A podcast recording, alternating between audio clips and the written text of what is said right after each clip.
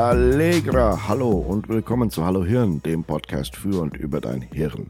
Heute Episode 2, ein Rant, eine Entschuldigung und die Frage, ob Christian Lindner ein Narzisst ist.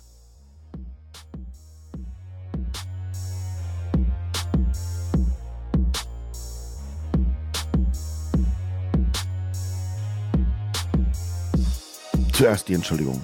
Während dieser Episode könnt ihr wahrscheinlich im Hintergrund Autos, Lachen, Musik und vielleicht sogar Kirchenglocken hören. Das kommt daher, dass mein Mac abgeraucht ist und ich statt oben im Arbeitszimmer hier unten im Wohnzimmer mit dem iPad und einem Mikrofon sitze und das Ganze aufnehme.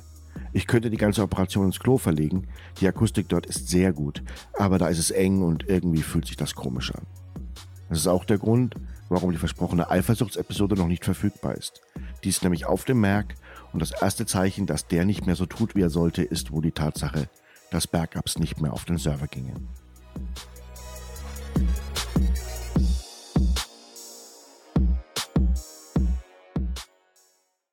So viel dazu. Jetzt aber zum Thema, der Rant. Ich will eine Sache ansprechen, die mir eine Herzensangelegenheit ist und die vielleicht vor einem regelmäßigen Hallo Hirn Podcast ausgesprochen werden sollte. Hallo Hirn wird sich hauptsächlich mit unserem Gehirn im Normalzustand befassen, dem faszinierenden Zusammenspiel von Neurologie, Psychologie, unseren kognitiven Fähigkeiten und den Kalamitäten, in die wir, ob der zwar atemberaubenden, aber manchmal ziemlich komischen Eigenheiten unseres Prägens geraten. Dabei lässt es sich aber nicht vermeiden, über nicht neurotypische Situationen zu sprechen und uns über psychiatrische Erkrankungen zu unterhalten. Als Neurowissenschaftler sehe ich diese Erkrankungen wie alle anderen Erkrankungen des Menschen. Sie sind oft verblüffend schwer genau zu diagnostizieren. Sie sind immer etwas, unter dem die Person, die sie hat, leidet. Und sie sind eigentlich nie durch ihre Präsentation, also den Blick auf das Äußere, bestimmt. Dazu einfach ein Beispiel aus der inneren Medizin. Ein Patient, welcher sich in der Notaufnahme mit Bauchschmerzen vorstellt, kann einfach nur eine Gastroenteritis haben. Vielleicht hat er etwas Falsches gegessen. Er kann auch eine Appendizitis, also eine Entzündung des Wurmfortsatzes des Blinddarms sein. Oder ein Darmverschluss, ein Ileus. Oder, und auch das ist möglich, es kann ein Herzinfarkt sein. Mediziner stellen daher Differentialdiagnosen und suchen dann nach den Ursachen. Hat Bauchschmerzen ist keine Diagnose. Dazu muss der Patient an ein EKG angeschlossen werden, wird der Bauchraum ausgetastet, ausgeklopft und mit einem Ultraschallgerät angesehen. Es werden viele Datenpunkte im Gespräch erhoben und erst dann kann sich der Arzt erlauben, eine Diagnose zu stellen. Diagnosen sind keine Labels. Wer mit einem gebrochenen Arm in die Notaufnahme kommt, der ist nicht der Armbruch Müller, sondern Herr Müller mit einer distalen Colles-Radiusfraktur links, einer Volarabkippung des distalen Fragments und volaren Kantenfragmenten. Aus dem gebrochenen Arm wird ein komplexes Gewebe aus Informationen, die es dem Arzt erst möglich machen, eine Therapie zu beginnen. Und für nichts anderes, also die Information zwischen allen betroffenen Medizinern und dem Patienten sowie der Therapieplanung, ist so eine Diagnose gut. In der Mentalgesundheit ist es nicht anders. Der Blick von außen auf eine Person kann uns nur einen Anfangsverdacht geben. Er kann nicht bestimmen, ob und welche psychischen Erkrankungen vorliegen. Ohne das Gespräch mit dem Patienten ohne eine Antwort auf die Fragen, was genau einen Patienten zu welchem Verhalten bewegt, ohne das direkte Hin und Her zwischen dem Patienten und dem Therapeuten, kann keine Diagnose gestellt werden. Das ist ziemlich genau wie bei dem Bauchschmerz. Wer hier sofort eine Diagnose aufgrund äußerer Präsentation stellt, der versteht die Medizin, den Menschen und die Natur von Symptomatik und Causa nicht. Der unterstellt und labelt, statt zu diagnostizieren. Gleichermaßen ist auch wieder Armbruch. Psychische Probleme und Erkrankungen sind diffizil, facettenreich und nahezu unmöglich in einem Wort oder einem Halbsatz zu erklären oder zu beschreiben. Eine Person mit Depressionen ist kein Depressiver. Sie ist immer noch eine Person mit Facetten, mit einem riesen Repertoire von Hoffnungen, Wünschen, Gedanken, Aktionen und Gefühlen, welche teilweise oder manchmal signifikant von einer psychischen Erkrankung, der Depression, beeinflusst oder überlagert werden.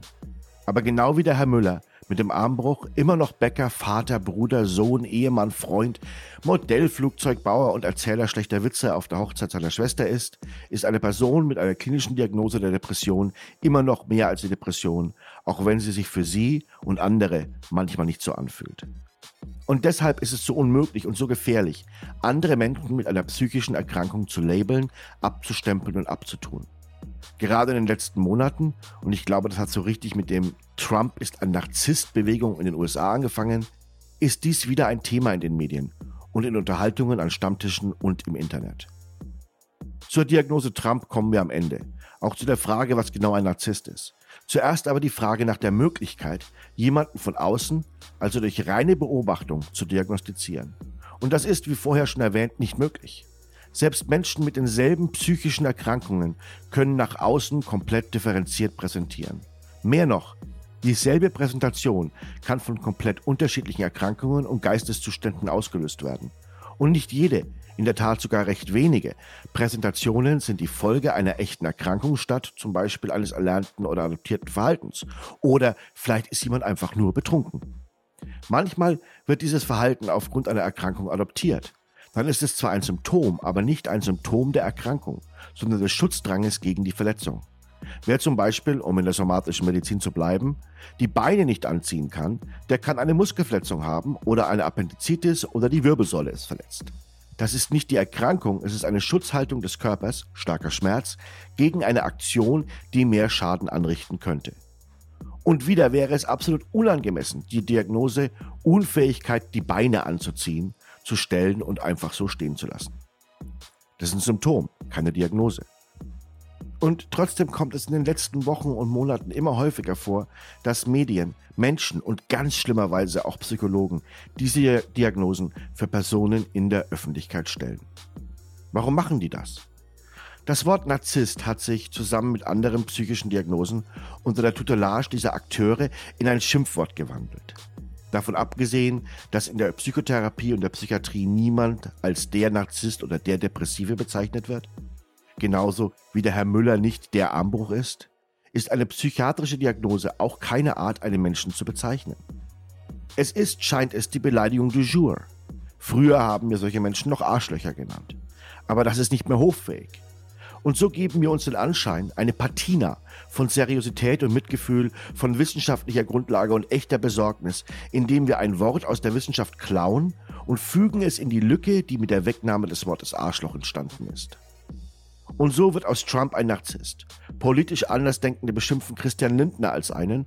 Und wenn Kanye West sich hinstellt und Trump als einen guten Menschen bezeichnet, dann ist er ein Borderliner mit manischen Phasen und Narzissmus. Der wahre Schaden wird hier woanders angerichtet. Wie ich schon sagte, der Herr Müller, der hat sich den Arm gebrochen. Distale Radialis Fraktur, sagt der Arzt. Er ist ein netter Mensch, der Herr Müller, ist beim Blumengießen ausgerutscht.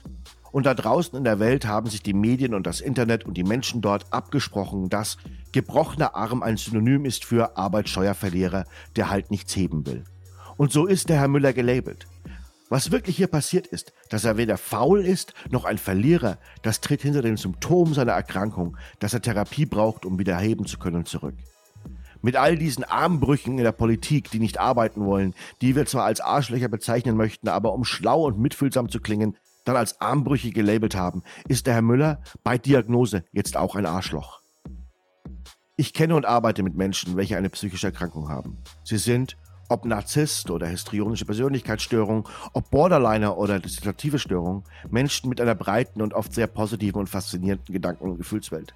Sie sind mit wenigen Ausnahmen keine Arschlöcher, keine Aggressoren, sondern leiden stark unter ihrer Erkrankung, sind Kämpfer, die sich gegen die Auswirkungen der psychischen Probleme wehren und die extrem gute Freunde, Partner und Familienmitglieder sein wollen und oft auch sind, trotz und im täglichen Kampf gegen ihre Erkrankung. Diese Form des psychischen Labelings von Menschen, die wir nicht kennen, deren Motivationen, deren Gedankenwelt, deren Inneres wir nicht gesehen haben. Nur weil es sich schicker anhört, sie als Narzissten oder Borderliner zu bezeichnen, ist verletzend gegenüber Menschen, die wirklich unter dieser Störung leiden. Die Diagnose Trump ist meines Erachtens nach der Auslöser der Permissor für viele dieser psychischen Beschimpfungen. Hier haben einige Psychologen, allesamt eher auf der anderen Seite des politischen Spektrums, erst mit einem Artikel und dann mit einem Buch drei weitestgehend verdammende Diagnosen gestellt. A. Trump ist ein Narzisst. B. Er leidet unter Warnstörungen. Und C. Demenz. Und ja, Trumps Auftreten ist die Textbuchdiagnose für Narzissmus. Er zeigt jede der Präsentationen, welche Alan Francis vor 40 Jahren als narzisstische Persönlichkeitsstörung in das DSM-5, das Diagnostische Handbuch für psychische Störungen, aufgenommen hat. Was jedoch fehlt, sind zwei wichtige Kriterien. Das eine ist eine Frage der Frequenz. Die narzisstische Präsentationen sind bei Narzissten abgelöst durch längere Perioden von depressiven und selbstkritischen Verhalten, suizidaler Ideation und Angststörungen. Neurologisch ist das seit 2014 sehr gut begründet. Dem Narzissten fehlt die Fähigkeit des Gehirns, positive Rückmeldung zu erfahren. Wir evaluieren unsere Aktionen und den Erfolg dieser Aktionen durch zwei Faktoren. Persönliche Belohnung, man denke nur an Dinge wie Verliebtsein, was ein Paarbildungserfolg ist, oder eine Beförderung auf der Arbeit, was ein Selbsterhaltungs- und Wertschaffungserfolg ist. Und die Reaktionen der Außenstehenden. Ein Schulterklopfen, ein Gutgemacht, ein Like auf Facebook, zum Präsidenten gewählt zu werden. Der Narzisst kann diese Evaluation nicht vornehmen. Sein Gehirn ist unfähig, Lob, Belohnung oder Erfolg zu verarbeiten. Das Ausschütten von Botenstoffen, die Belohnung signalisieren, unterbleibt. Und die Belohnungszentren im Gehirn bleiben stumm. Das hedonische System in unserem Gehirn ist eines der stärksten. Es ist evolutionär angepasst, uns für Erfolg zu belohnen und für Misserfolg zu bestrafen.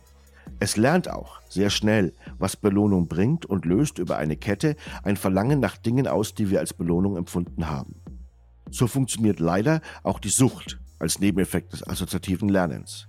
Klassische Konditionierung und operative Verstärkung sind unabdingbar für unser Überleben als Primat der Rasse Mensch und bei den meisten Tieren, wie schon Skinner, Pavlov und Lawrence gezeigt haben. Da dem Narzissten diese Pfade fehlen, wird er meistens in einem Status des Selbstzweifels und der Zurückgezogenheit leben. Nur manchmal bäumt sich das Gehirn auf, schreit nach Anerkennung und dann kommt es zu diesen glorreichen, schlimmen Aktionen, dem Lügen, dem Konfabulieren, dem Angeben. Ein bisschen narzisstisch sind wir alle. Manche mehr, manche weniger, aber eine Störung liegt erst dann vor, wenn dieser Narzissmus von einer Kaskade aus nicht existenten Belohnungsempfinden und erlernten extremen Aktionen signalisiert wird und sich mit starken Selbstzweifeln, Angst und Suizidät ablöst. Der vorhin erwähnte Alan Francis, der Autor der Diagnose des Narzissmus im DSM-5, hat sich selbst dazu geäußert und erklärt, dass selbst wenn Trump so aus der Ferne diagnostiziert werden könnte, er einfach diese Kriterien nicht erfüllt. Es ist sowieso nutzlos, ihn so zu bezeichnen, da es nichts ändert. Die Grundregel der Diagnostik also, eine Therapie, eine Verbesserung zu ermöglichen, nicht gegeben ist. Vice President Mike Pence wird den 25. Verfassungszusatz nicht aktivieren, der Trump dadurch für unfähig erklärt, Präsident zu sein. Die, die ihn nicht mögen, werden ihn dadurch nicht weniger mögen. Und die, die ihn, so komisch du und ich das finden, toll finden, die werden sich durch diese pseudointellektuelle Version des Er ist ein Arschloch auch nicht beeinflussen lassen. Stattdessen schadet und stigmatisiert so eine Aussage die Menschen, die wirklich leiden. Und dass Trump unter seinem Verhalten leidet, das kann man wirklich nicht behaupten und sich nach Verbesserung sehnen. Psychiatrische Diagnosen sind nur zwischen dem Menschen, der leidet, und einem professionellen Therapeuten oder Diagnostiker möglich und ethisch vertretbar. In den kommenden Wochen werden wir auf Hallo Hirn Diagnosen ansprechen, werden uns über solche Störungen unterhalten. Ich hoffe, dass ich mit dem Podcast etwas dazu beitragen kann, dass diese Erkrankungen und unser Gehirn im Allgemeinen besser verstanden werden und die Ersatzbeleidigungen wie Narzisst, Psychopath, Soziopath etc. zumindest unter meinen Zuhörern aufhören. Nicht nur, weil sie eben nur pseudointellektuell sind, sondern auch, weil sie Schaden anrichten und stigmatisieren. Das war's für Hallo Hirn, dem Podcast für und über dein Hirn, Episode 2. Ein Rant und eine Entschuldigung ist damit zu Ende. Ich freue mich, dass du da warst und zugehört hast. Mein Name ist Mika Luster und wir hören uns in sieben bis zehn Tagen wieder. Bis dann. Tschüss.